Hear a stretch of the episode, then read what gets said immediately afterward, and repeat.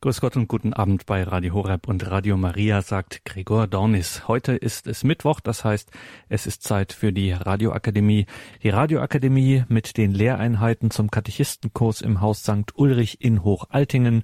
Dieser zweijährige Kurs für Menschen, die sich für die Evangelisation fit machen wollen, tun das über zwei Jahre in diesem Katechistenkurs in Hochaltingen und der wird begleitet von der Radioakademie, die grundlegendes Theologie theologisches Wissen vermitteln möchte, damit man eben auch draußen dann Rede und Antwort stehen kann und der ein oder anderen durchaus auch kritischen Nachfrage gewachsen ist. Wir sind in der Lehreinheit Neues Testament. Heute Vortrag Nummer 5. Wir hören Professor Dr. Lothar Wehr, Professor für Neues Testament an der Katholischen Universität Eichstätt-Ingolstadt.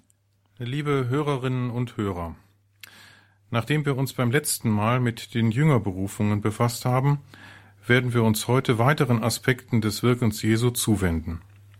Zunächst will ich kurz etwas Allgemeines zum öffentlichen Wirken Jesu sagen, zum zeitlichen und räumlichen Rahmen sowie zu seinen Hörern und Anhängern. Danach geht es um seine Verurteilung und sein Leiden. Nach diesen eher historisch ausgerichteten Themen will ich damit beginnen, die Hauptinhalte der Botschaft Jesu darzustellen. Punkt 6 Das öffentliche Wirken Jesu Über die Dauer des Wirkens Jesu machen die Evangelien leider keine genauen Angaben.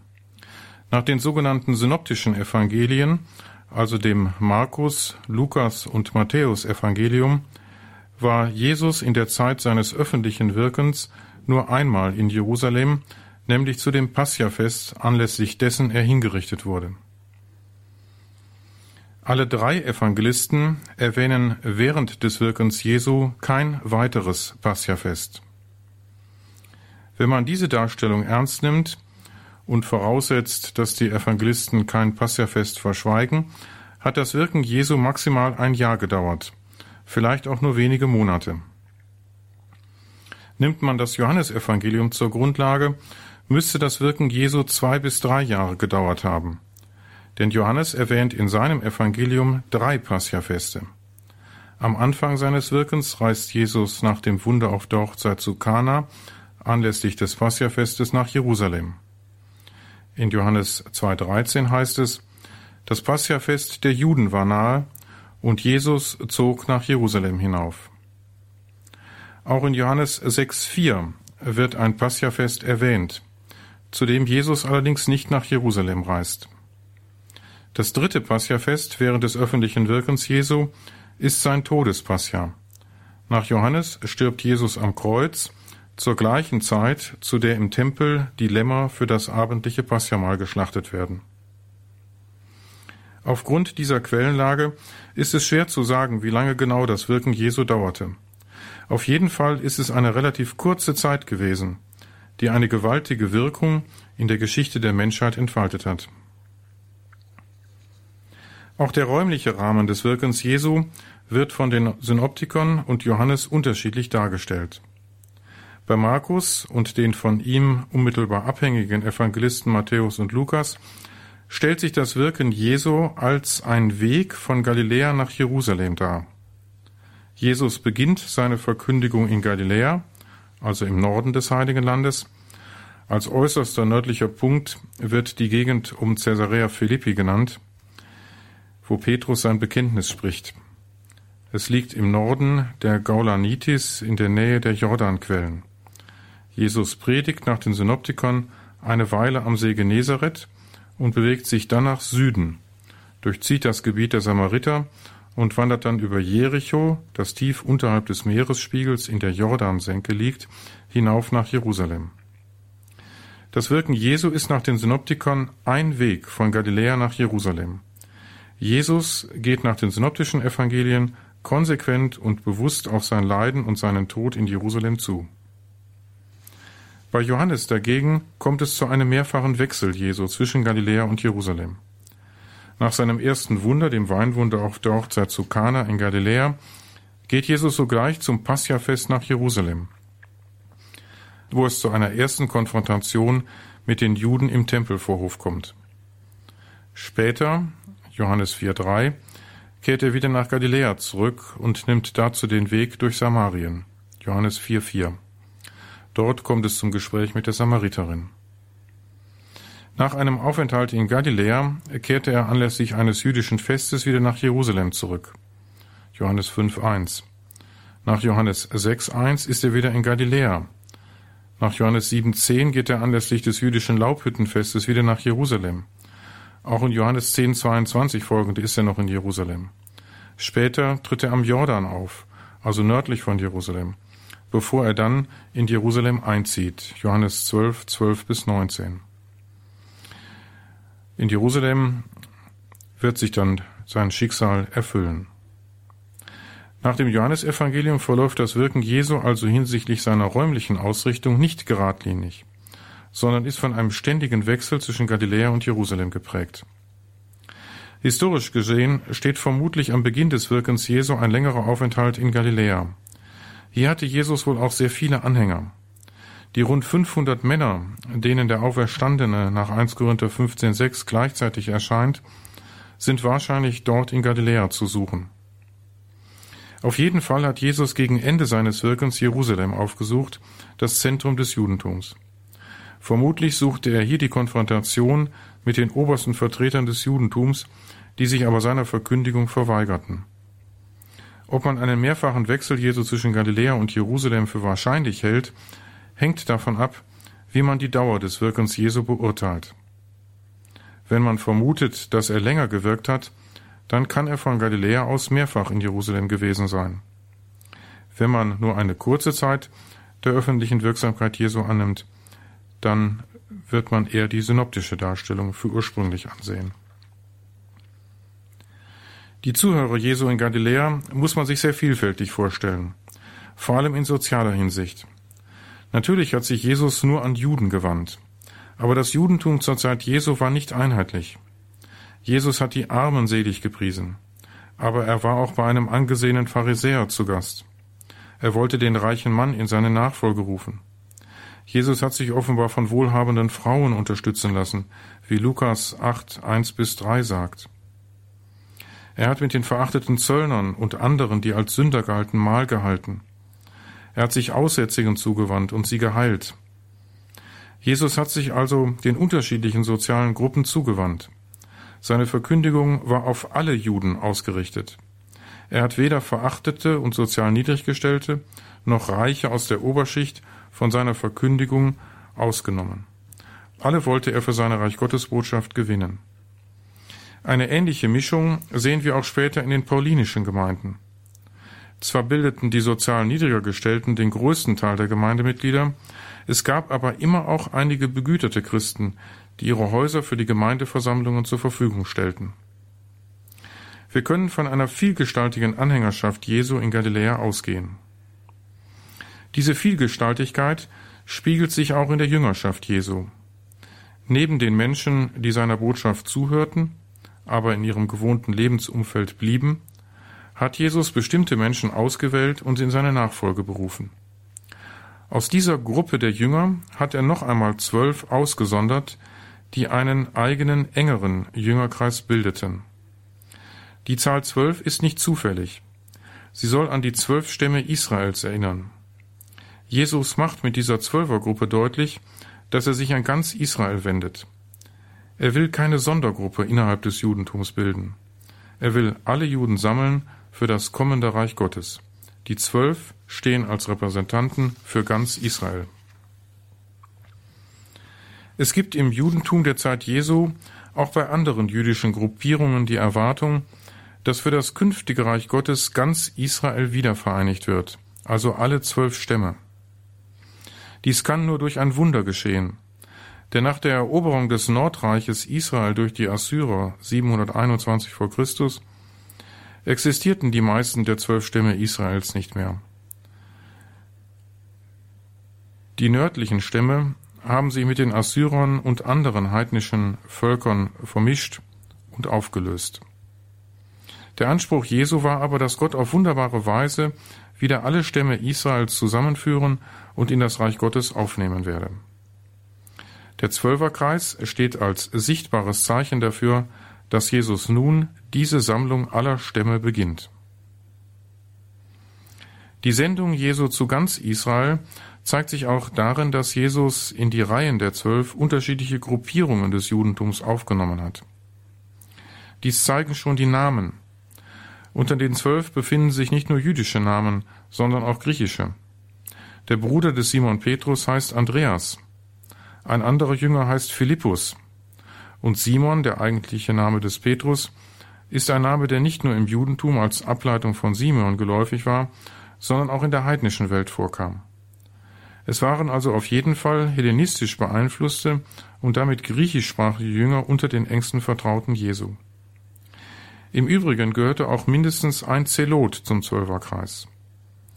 Lukas 6,15 Simon der Zelot genannte. Oder Apostelgeschichte 1,13 noch einmal Simon der Zelot.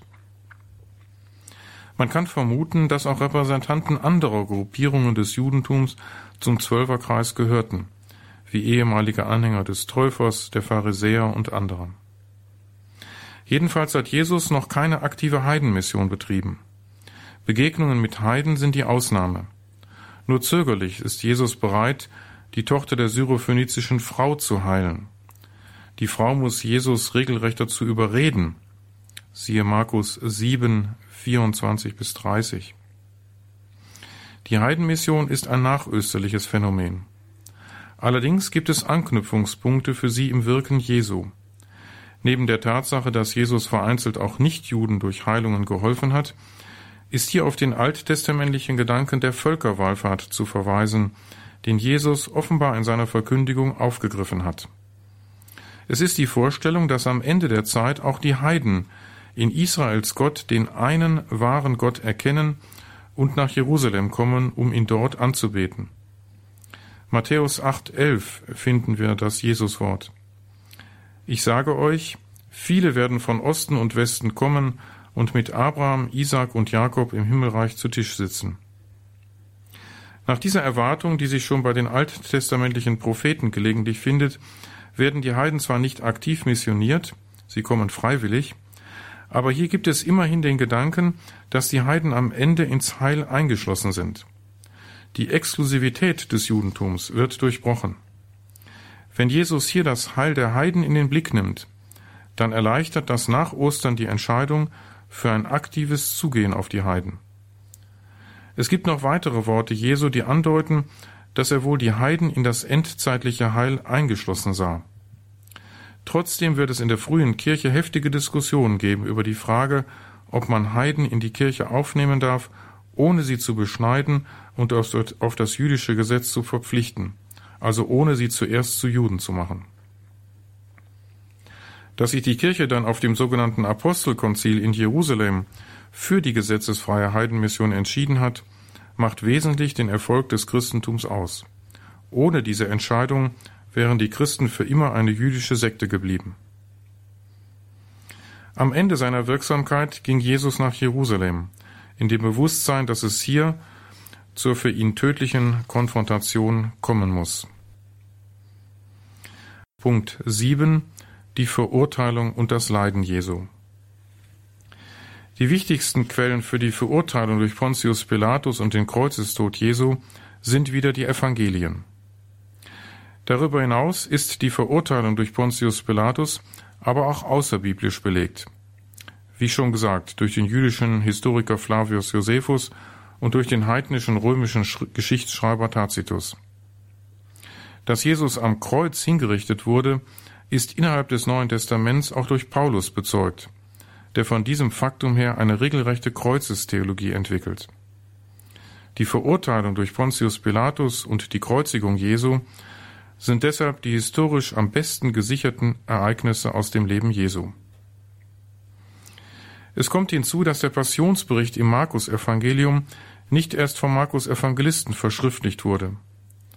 Er hat vielmehr einen ihm schon schriftlich vorliegenden, sehr alten Bericht vorgefunden und mit nur leichten Bearbeitungen in sein Evangelium aufgenommen.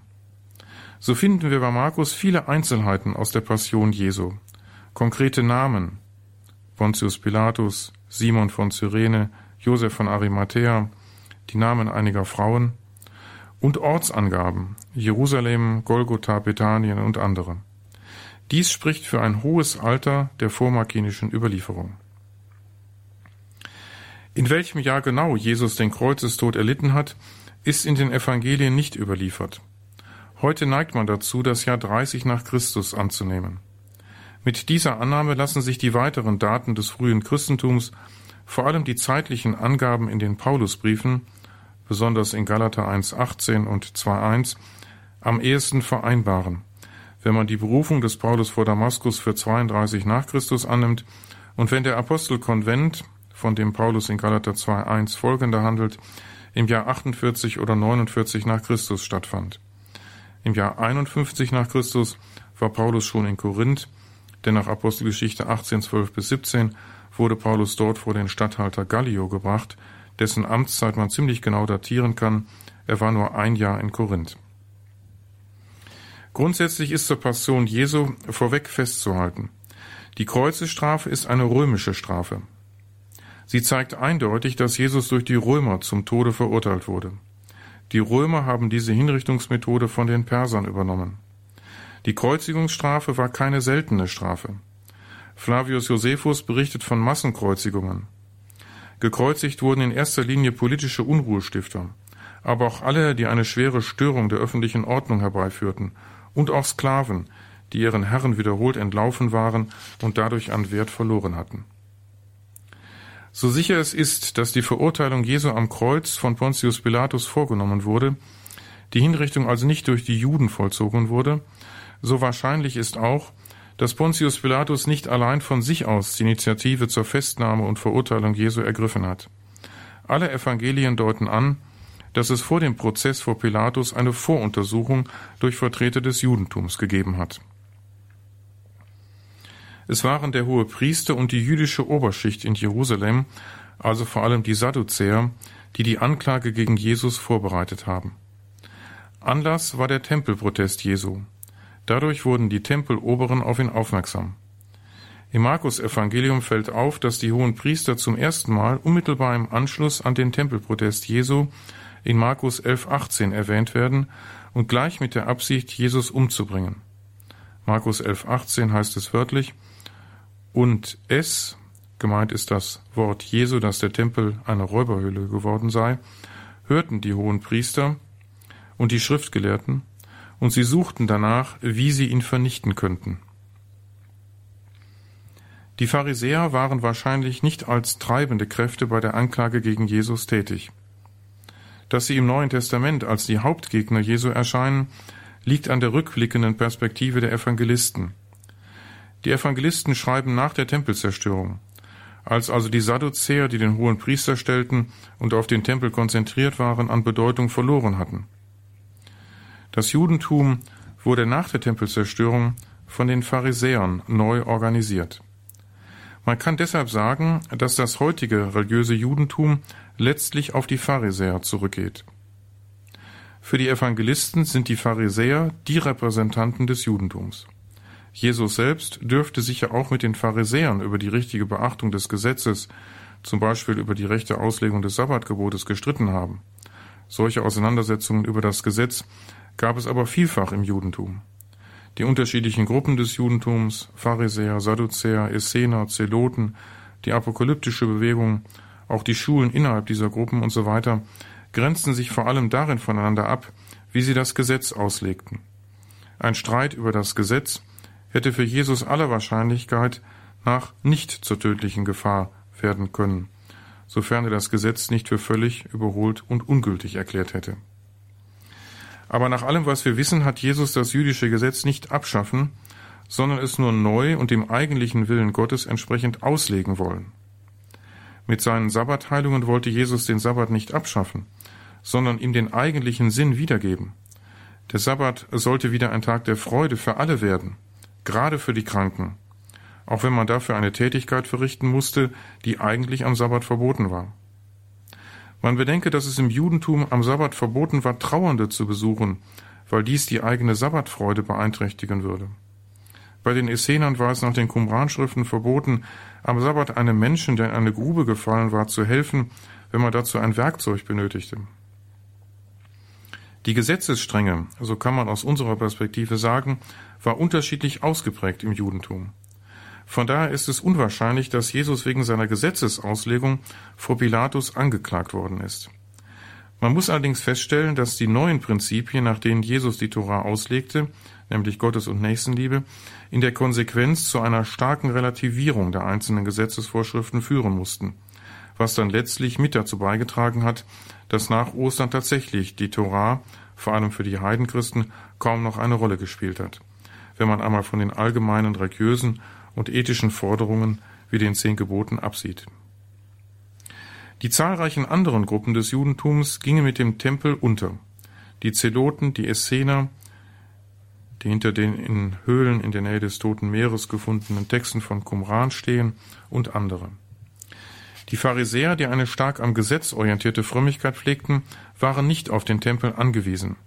Sie konnten dem Judentum eine Identität geben, die ohne die kultische Mitte des Tempels und der dort stattfindenden Opfer auskam. Die Beachtung des Gesetzes, der Torah, der Weisung Gottes, macht bis heute das religiöse Judentum aus. Insbesondere konzentriert sich die religiöse Lebenspraxis auf die Beschneidung, die Heiligung des Sabbats und die Beachtung der zahlreichen kultischen Reinheitsgebote. Die von den hohen Priestern und den ihnen nahestehenden Kreisen, insbesondere den Sadduzäern, betriebene Anklage gegen Jesus vor Pilatus hat also ihren Anlass in der Kritik Jesu am Tempelkult. Jesus hat vermutlich auch den Tempelkult nicht völlig abschaffen wollen. Die genauen Gründe für die Kritik Jesu am Kultbetrieb sind nicht sicher zu erheben. Vermutlich sah er in der Durchführung des Kultes ein Hindernis für die Annahme seiner Botschaft von der Gegenwart der Gottesherrschaft und der Notwendigkeit von Glauben und Umkehr. Wahrscheinlich hat man die Reich Gottes Verkündigung Jesu Pilatus gegenüber so dargestellt, dass dieser darin eine Gefahr für die politische Ordnung sehen musste. Denn Pilatus hat Jesus nicht wegen seines Tempelprotestes oder überhaupt irgendeines innerjüdischen religiösen Streits verurteilt, sondern aus politischen Gründen. Die Kreuzesinschrift, wie Markus sie überliefert, dürfte den Grund der Verurteilung wiedergeben. Sie lautete Der König der Juden. Markus 15, 26. Solche Inschriften, die bei einem Gekreuzigten angebracht waren, sind nicht ungewöhnlich. Sie sollten die Schuld angeben und sie sollten abschreckend wirken auf diejenigen, die an der Kreuzigungsstätte vorbeikamen. Im Falle Jesu gibt die Inschrift nicht nur die Schuld Jesu an, sie ist zugleich eine Verhöhnung Jesu und eine Demütigung der Juden. Solche Bosheiten sind Pilatus zuzutrauen, der mit harter Hand und mehrfach durch Provokationen gegenüber den Juden seine Statthalterschaft in Judäa ausübte. Jedenfalls gibt die Tafel die Schuld Jesu im Sinne des Pilatus an. Pilatus sah in Jesus einen politischen Aufrührer. Vermutlich ist die Botschaft Jesu von der Königsherrschaft Gottes fälschlich als politische Botschaft interpretiert bzw. von Pilatus so verstanden worden. Nebenbei bemerkt, solche politischen Fehlinterpretationen der Botschaft Jesu tauchen auch heute immer wieder auf. Vor einigen Wochen am zweiten Weihnachtsfeiertag, dem 26. Dezember 2015, lief im ZDF ein Film über Jesus unter dem Titel Das Jesusrätsel. Darin wurde gegen Ende behauptet, Jesu Wirken habe in Wort und Tat auch gewaltsame Züge gehabt. Wörtlich hieß es, der historische Jesus mag beides gewesen sein, der sanftmütige gute Hirte und der gewaltbereite Rebell. Und ein bedingungsloser Pazifist, wie ihn heute noch viele sehen, ist der historische Jesus wohl nicht gewesen. Zum einen werden hier unzutreffende Alternativen aufgebaut. Jesus war sicher nicht bloß der sanftmütige gute Hirte. Wir werden noch sehen, dass die Botschaft Jesu sehr anspruchsvoll war. Sie fordert den Menschen heraus. Sie ruft zur radikalen Umkehr auf. Eine sanftmütige Wohlfühlethik hat Jesus sicher nicht verkündet. Man wird ihm auch nicht gerecht, wenn man ihn als Pazifisten bezeichnet. Zwar hat sich Jesus von den Zeloten abgesetzt, die gewaltsam gegen die Römer vorgingen, und die sich weigerten, den Römern Steuern zu zahlen. Zur Steuerfrage hat Jesus gesagt, gebt dem Kaiser, was dem Kaiser gehört, und Gott, was Gott gehört. Der Pazifismus ist aber eine moderne Bewegung. Pazifismus ist zudem Gesinnungsethik. Jesus war kein Gesinnungsethiker. Er hat eine Verantwortungsethik vertreten. Der Verantwortungsethiker sucht nicht wie der Pazifist Frieden um jeden Preis. Er versucht Frieden und Gerechtigkeit ohne militärische Mittel zu erreichen, er weiß aber, dass es Situationen gibt, wo Diplomatie und friedliche Mittel an ihre Grenzen kommen und wo der Verzicht auf militärische Mittel zu immer größeren Grausamkeiten und zu immer schrecklicherer Gewalt gegen Menschen führt. Deshalb sind die Alternativen, die hier zum gewaltsamen Jesus genannt werden, unzutreffend. Es liegen die typischen Mittel der Propaganda vor. Es werden Alternativen angeführt, die so nicht existieren. Zur Begründung für die gewaltsame Seite an Jesus verwies man in dem Film auf Jesus Worte wie Matthäus 10,34. Denkt nicht, ich sei gekommen, um Frieden auf die Erde zu bringen.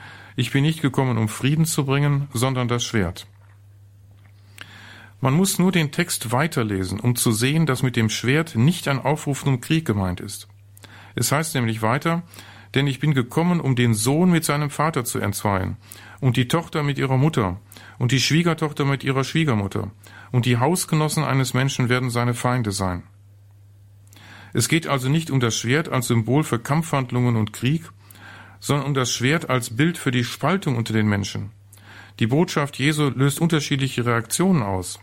Man muss sich entscheiden, nimmt man sie an oder verweigert man sich ihr. Die Entscheidung für Christus hat für die Jünger und die ersten Christen ernsthafte Konsequenzen gehabt. Es gab Spannungen in den Familien, wenn sich der Sohn vom überlieferten jüdischen oder heidnischen Glauben abwandte und Christ wurde. Vom Kontext her ist Schwert hier eindeutig ein Bild, und zwar für die Spaltung, die die Verkündigung Jesu hervorruft. Es ist geradezu niederträchtig, wenn man den Zuschauer über diese Bedeutung von Schwert im Unklaren lässt.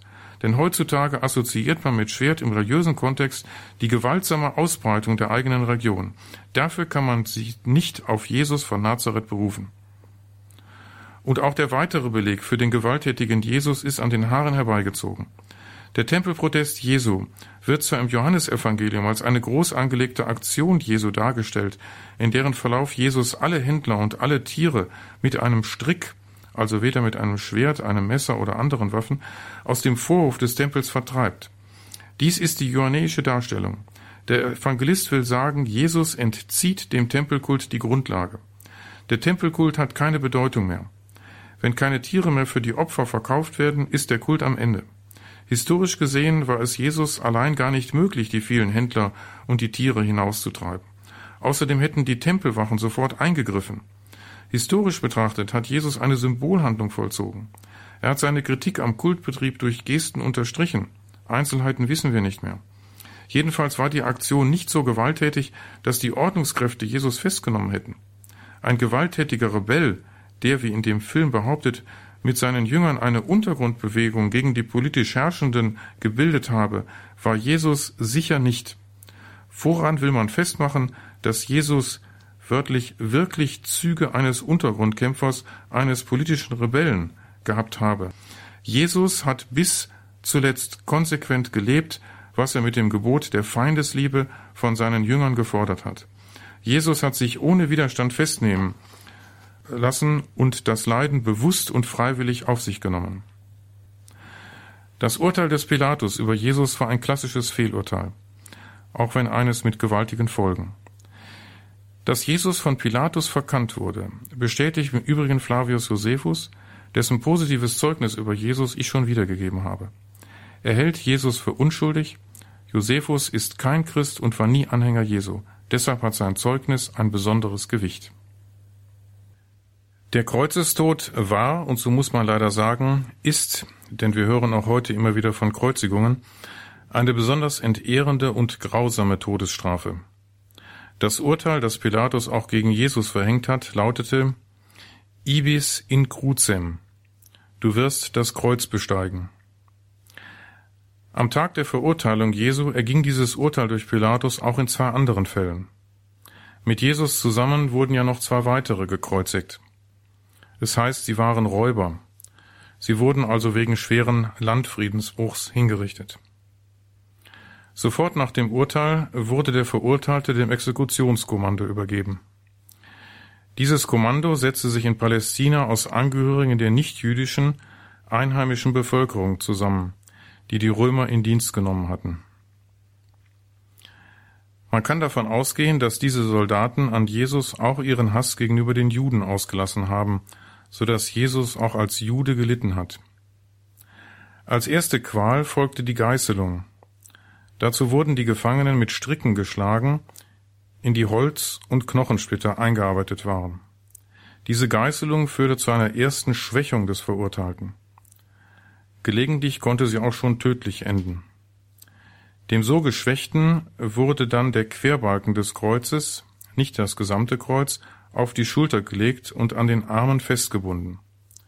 Der Verurteilte musste dann diesen Querbalken zur Kreuzigungsstätte tragen, wo der senkrechte Balken schon fest im Boden verankert war. Wenn der durch die Geißelung Geschwächte unter der Last des Querbalkens zusammenbrach, konnten die Soldaten zufällig Anwesende aus der jüdischen Bevölkerung dazu zwingen, den Balken zu tragen, um den Verurteilten zu unterstützen. Dies geschah im Fall Jesu auch.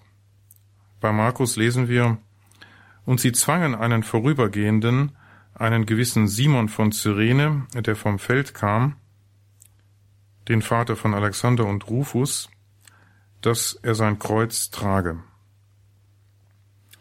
Simon von Cyrene wird hier als wichtiger Zeuge des Kreuzwegs Jesu genannt.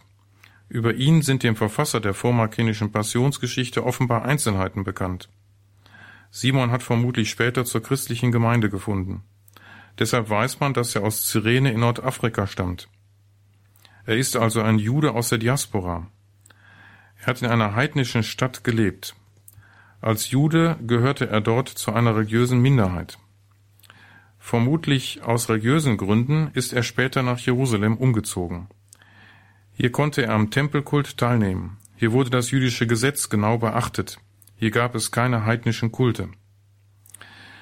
Es kam oft vor, dass fromme Juden gerade im Alter nach Jerusalem zogen, um dann auch in der heiligen Stadt begraben zu werden. Die stark hellenistische Prägung des Simon von Cyrene sieht man an den Namen seiner beiden Söhne. Sie haben keine jüdischen Namen. Alexander ist ein griechischer und Rufus ein römischer Name. Juden in der Diaspora passten sich oft in vieler Hinsicht ihrer Umgebung an. Sie wollten und mussten letztlich auch aus wirtschaftlichen Gründen Teil der Gesellschaft sein. Allerdings beachteten sie das Gesetz, besuchten am Sabbat die Synagoge, sofern es am Ort eine Synagoge gab, und blieben mit Jerusalem verbunden. Sie zogen zu Wallfahrtsfesten nach Jerusalem und gelegentlich gingen sie, wie gesagt, im Alter ganz in das Zentrum des Judentums nach Jerusalem. Simon von Cyrene war jedenfalls ein frommer Jude. Der Kreuzweg Jesu führt zur Hinrichtungsstätte mit dem Namen Golgotha, was Schädelstätte bedeutet. Markus 15, 22. Sie lag auf einem Hügel, der offenbar die Form eines Schädels hatte. Wahrscheinlich liegt sie heute im Bereich der Grabeskirche in Jerusalem. Hinrichtungsstätten lagen außerhalb der Stadtmauern. Auch dies lesen wir bei Markus in Markus 15,20. Und sie führten ihn hinaus, gemeint ist aus der Stadt, um ihn zu kreuzigen. Heute liegt die Grabeskirche in Jerusalem, damals aber befand sich der Ort noch außerhalb. Zur Hinrichtung wurde der an den Querbalken gebundene Verurteilte an dem senkrechten Balken hochgezogen. Die Fixierung am Kreuz konnte durch das Binden mit Stricken geschehen oder durch Annageln. Letzteres war bei Jesus der Fall, denn der Erhöhte zeigt nach dem Johannesevangelium seine Wundmale an Händen und Füßen. Der Tod am Kreuz trat nicht durch Verbluten ein, sondern durch Ersticken, wenn die Kräfte nachließen und ein Aufrichten des Körpers nicht mehr möglich war. Im Falle Jesu war es nach dem Johannesevangelium so, dass Jesus, geschwächt durch die Geißelung und den Kreuzweg, vor seinen Mitgekreuzigten verstarb. Weil er nämlich tot war, hat man seine Beine nicht zerschlagen. Bei den Mitgekreuzigten hat das Zerschlagen der Beine die Wirkung, dass der Erstickungstod schneller eintrat, weil ein Aufrichten des Körpers nicht mehr möglich war. Man könnte noch vieles zu den Umständen des Todes Jesu sagen, auch zu den vielen Zeichen, die in diesem Zusammenhang in den Evangelien erzählt werden. Dazu fehlt hier die Zeit. Einer eigenen Betrachtung wert wären auch die letzten Worte Jesu am Kreuz. Auf eines davon will ich kurz eingehen, weil es oft falsch interpretiert wird. Nach Markus zitiert Jesus am Kreuz den Anfang vom Psalm 22, der vom Leiden des Gerechten handelt. Der Anfang lautet, Mein Gott, mein Gott, warum hast du mich verlassen? Gelegentlich wird dieses Wort Jesu als Verzweiflungsruf interpretiert. Man kann sogar hören, Jesus habe in diesem Moment seine ganze Verkündigung in Frage gestellt. Der Psalm 22 spricht in einem ersten längeren Teil vom Leiden des Gerechten. Am Ende gibt es aber eine Wendung zum Positiven. Der Beter des Psalms lobt Gott für die Errettung aus der Not. Wenn Jesus hier nach Markus den Anfang des Psalms zitiert, dann soll der alttestamentlich gebildete und mit dem Psalmen vertraute Leser den gesamten Psalm mithören. Wenn Jesus diesen Psalm betet, dann betet er auch das zuversichtliche Ende. Dann ist der Ruf Jesu am Kreuz kein Verzweiflungsruf, sondern im Gegenteil ein Ausruf der Zuversicht. Gott wird ihn erretten. Das Vertrauen in Gott drückt sich auch schon in der Anrede Gottes aus. Mein Gott, mein Gott. Jesus wendet sich voll Vertrauen an Gott. Er weiß, dass er nicht von Gott verlassen ist. Dass in der Passionserzählung der gesamte Psalm im Blick ist und nicht nur der Anfang, erkennt man im Übrigen auch daran, dass sich in der Erzählung mehrfach Anspielungen und Zitate aus dem Psalm finden. Die Verspottung des Verurteilten, dass ihm Essig gereicht wird, dass man seine Kleider unter sich verteilt, dass dem leidenden Gerechten Hände und Füße durchbohrt werden und vieles andere findet sich auch im Psalm 22. Man kann als Christ den Psalm 22 gar nicht anders verstehen, denn als Vorwegnahme des Leidens Jesu. Darüber hinaus finden sich in der Passionserzählungen auch Anspielungen auf weitere Psalmen, die vom Leiden des Gerechten handeln. Das Leiden Jesu ist also ganz in die zuversichtliche Gebetssprache des Alten Testaments eingebunden. Demnach ist Jesus mit der Zuversicht in den Kreuzestod gegangen, dass der Vater ihn erretten wird. Auf die Auferstehung Jesu werde ich in einem späteren Vortrag zu sprechen kommen.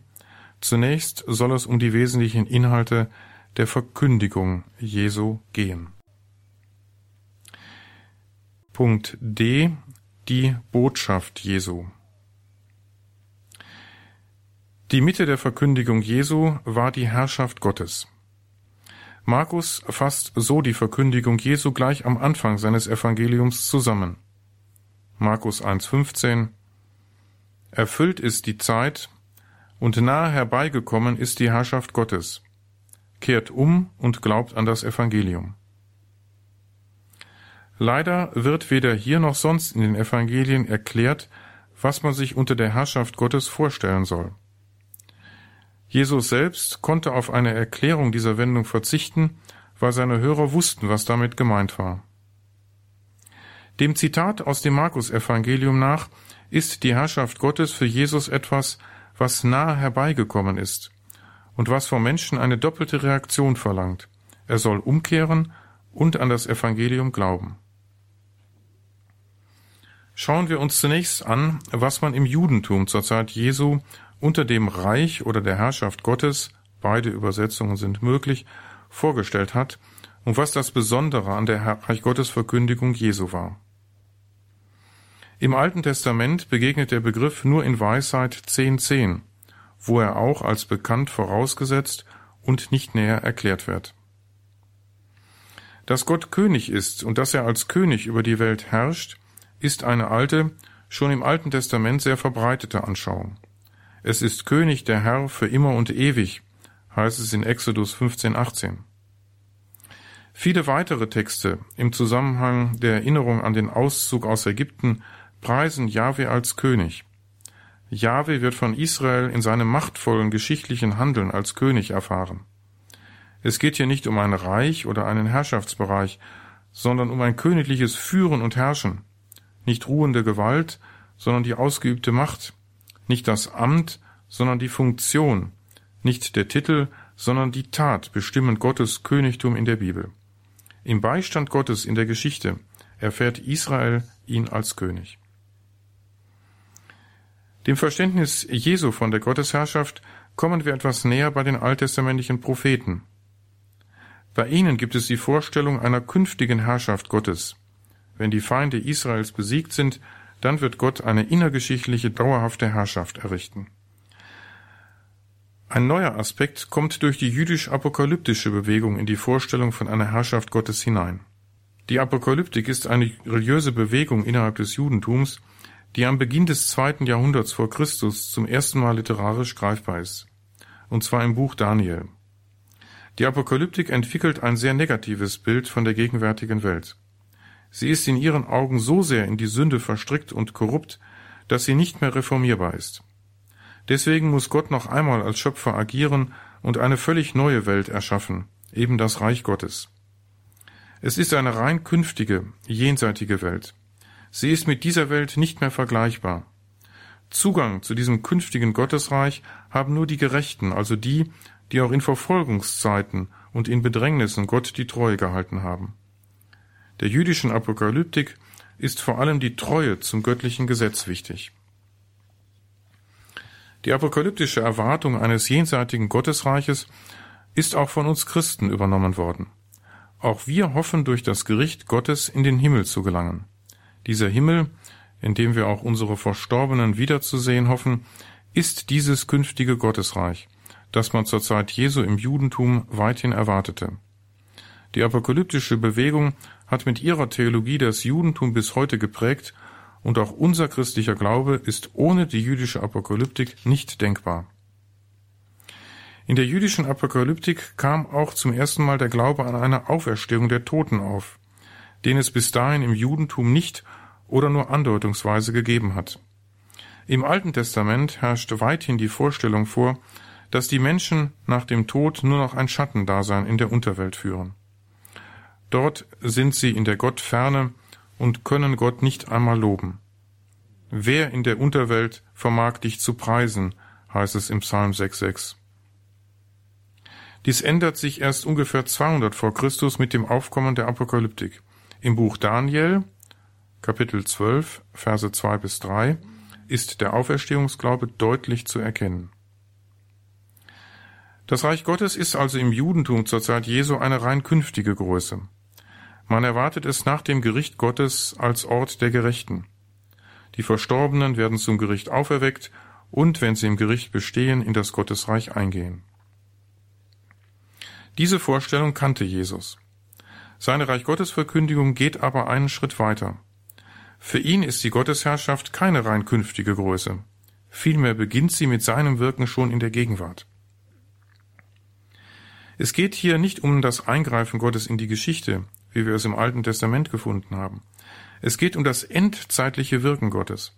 Es geht darum, dass das, was man vom künftigen Gottesreich erwartet, schon jetzt wenigstens teilweise Wirklichkeit wird.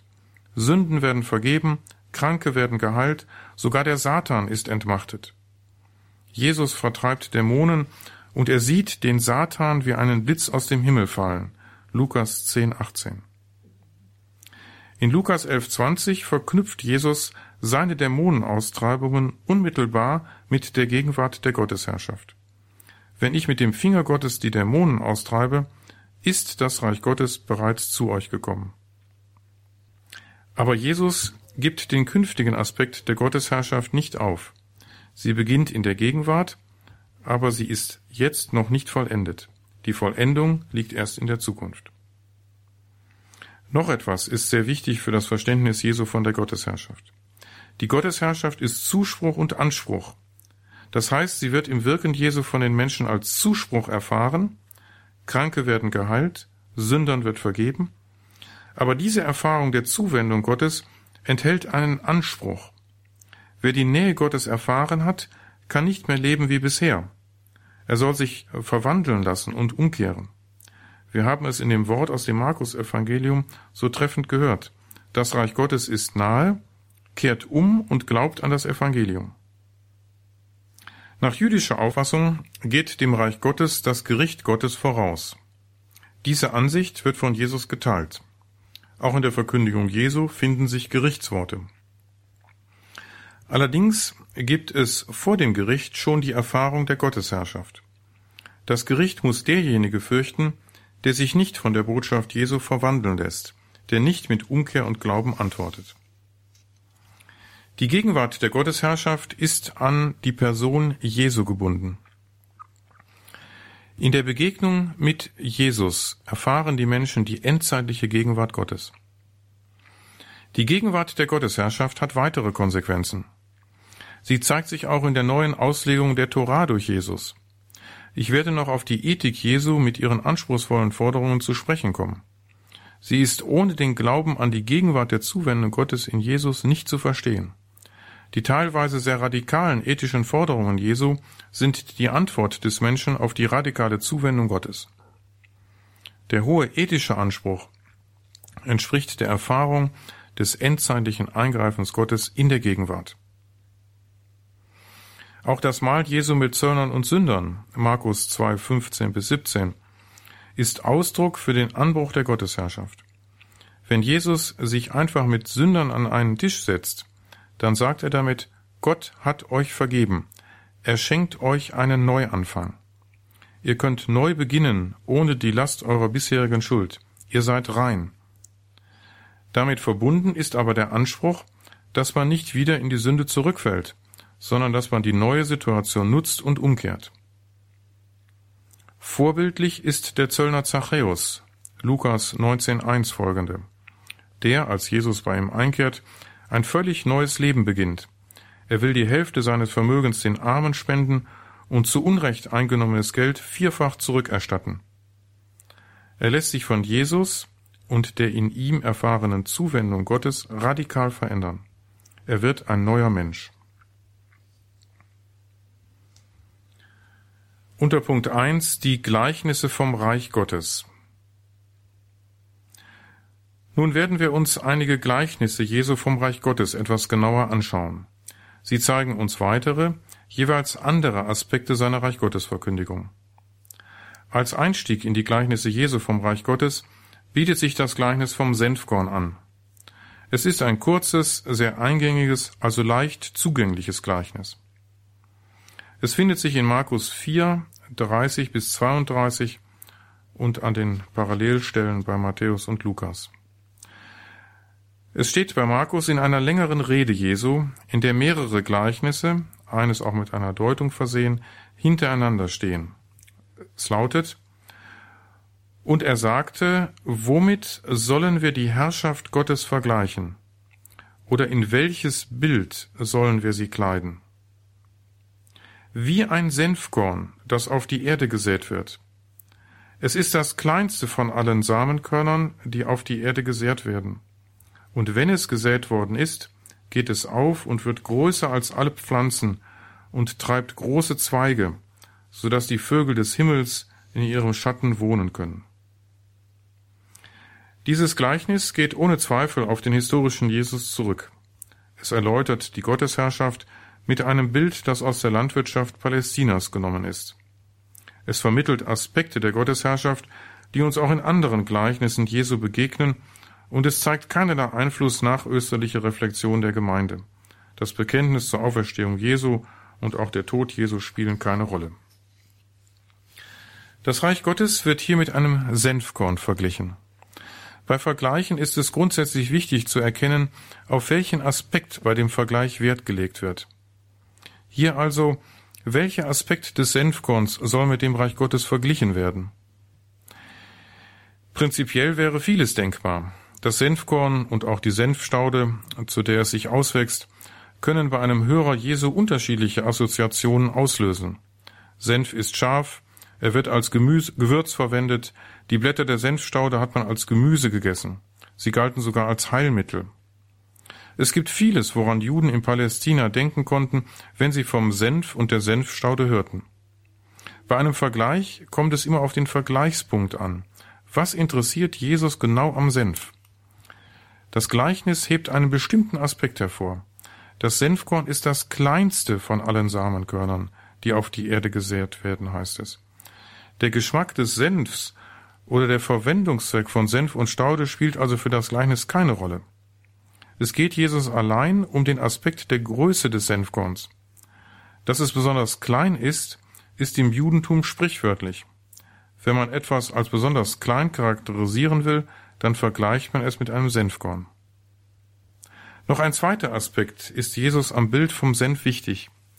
Dieses kleinste von allen Samenkörnern wird am Ende, wenn es in den Geboten gesät wurde, aufgegangen und hochgewachsen ist, die größte Pflanze des palästinischen Gemüsegartens. Wahrscheinlich denkt Jesus an den schwarzen Senf, dessen Samenkörner besonders klein sind und dessen Senfstaude besonders groß wird. Dieses Kleinste wird zum Größten. Auf diesen Kontrast legt die Erzählung das Gewicht. Dass zwischen der Saat und der ausgewachsenen Staude ein längerer Wachstumsprozess liegt, dass das Saatgut aufgeht, sprießt und allmählich immer größer wird, wird im Gleichnis nicht erwähnt. Darauf soll offenbar kein Gewicht liegen. Anfang und Ende des Prozesses sind im Blick.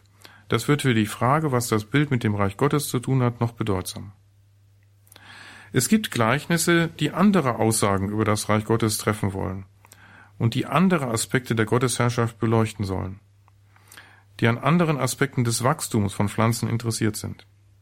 Beim Gleichnis von der selbstwachsenden Saat wird im Einzelnen hervorgehoben, wie das Korn aufgeht, wächst, wie die Ähre sich bildet und am Ende das volle Korn zu sehen ist.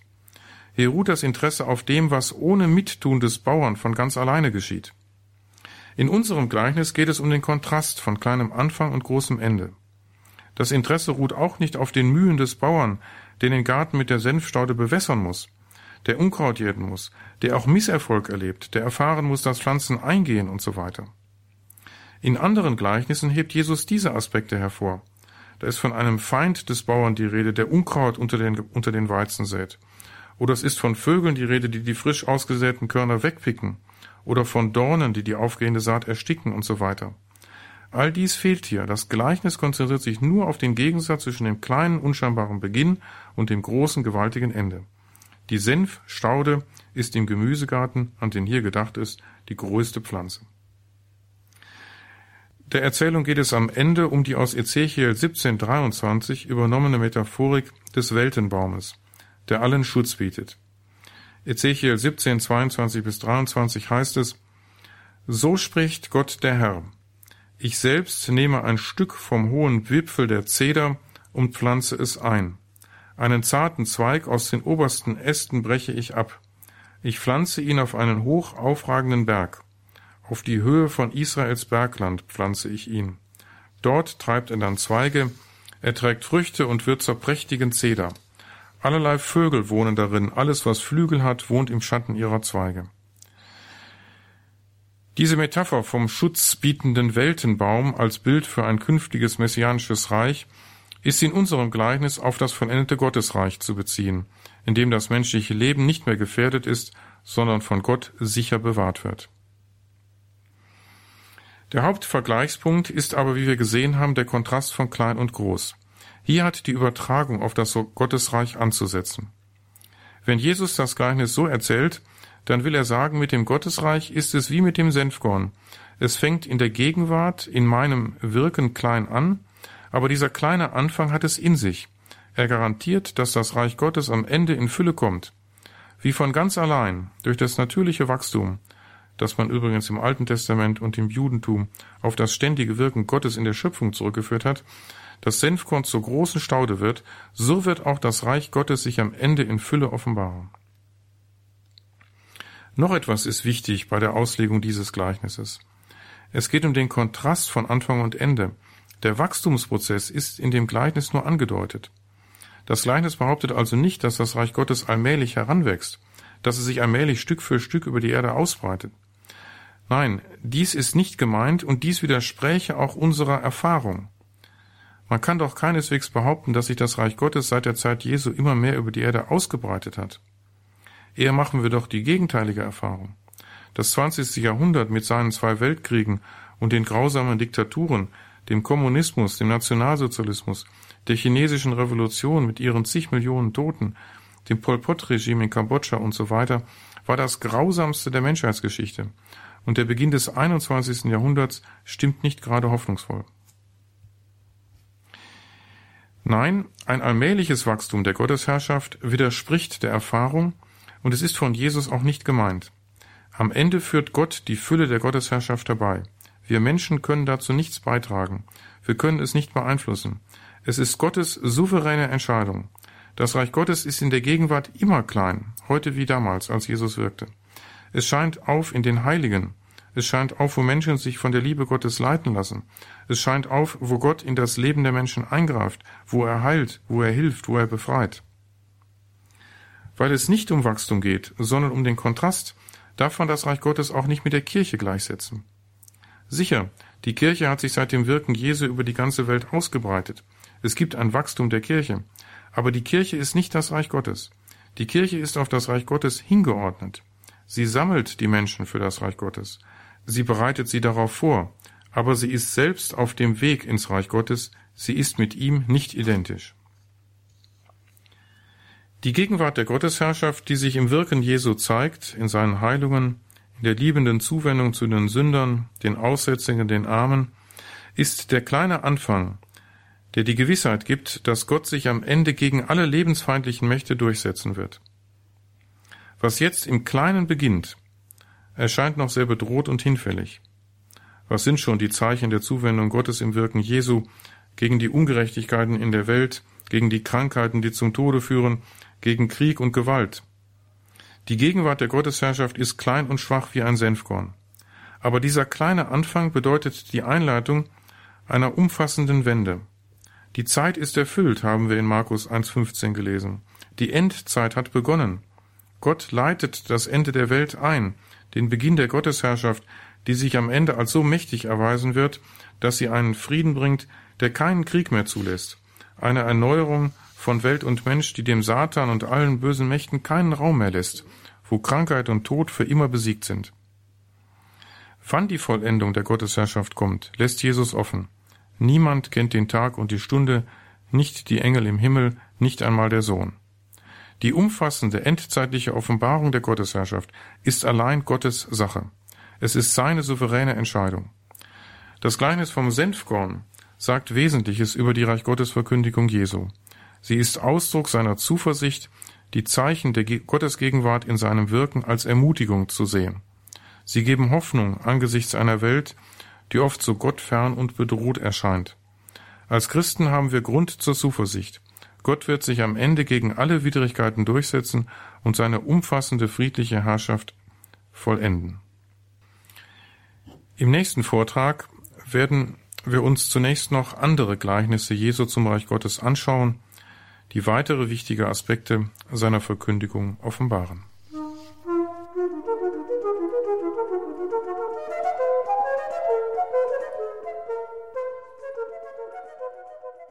Das war Vortrag Nummer 5 aus der Lehreinheit Neues Testament, Bestandteil des Katechistenkurses im Haus St. Ulrich in Hochaltingen. Dort findet der zweijährige Kurs für die Ausbildung von Katechisten für die Evangelisation statt. Der wird begleitet hier von der Radioakademie wo es um grundlegendes theologisches Basiswissen geht. Derzeit beschäftigt uns also das Neue Testament. Wir hörten Professor Lothar Wehr von der Katholischen Universität Eichstätt-Ingolstadt. Davon gibt es sowohl ganz klassisch einen CD-Mitschnitt, telefonisch zu bestellen, ab morgen Vormittag wieder bei unserem CD-Dienst in Deutschland unter der 08328 921 120. Das Ganze geht auch mit einem Klick im Internet im Tagesprogramm. Schauen Sie dazu auf horeb.org. Dort können Sie dann auch morgen im Laufe des Tages diese Sendung online abrufen im Podcast- und Downloadbereich. Hier im Programm folgt jetzt das Nachtgebet der Kirche, die komplett. Bleiben Sie dran, beten Sie mit hier in der Gebetsgemeinschaft von Radio Horeb und Radio Maria. Alles Gute und Gottes Segen wünscht Ihr Gregor Dornis.